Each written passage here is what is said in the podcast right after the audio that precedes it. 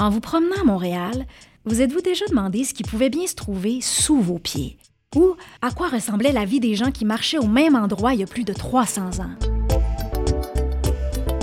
Je suis Émilie Bibot et j'ai rencontré les spécialistes de Pointe-à-Calière qui m'ont entraîné à la découverte de faits surprenants sur l'archéologie et l'histoire de Montréal. Où était la rivière disparue? La rivière, elle a été détournée, mais elle est jamais bien, bien loin.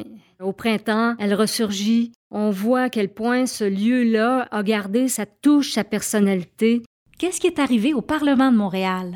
On a choisi Montréal en 1944 pour l'établissement d'une nouvelle capitale. On ne va pas construire un nouveau Parlement, on va aménager un Parlement dans un bâtiment qui existe déjà. Comment c'était l'amour en Nouvelle-France?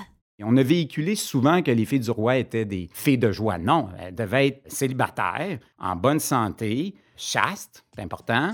Vous entendrez des mythes et légendes et apprendrez quelles sont les trouvailles les plus étonnantes qu'on a faites en fouillant dans le vieux Montréal tout autour du musée. Pour ne rien manquer, abonnez-vous au balado Racontez Montréal sur votre application préférée ou rendez-vous sur pacmusée.qc.ca.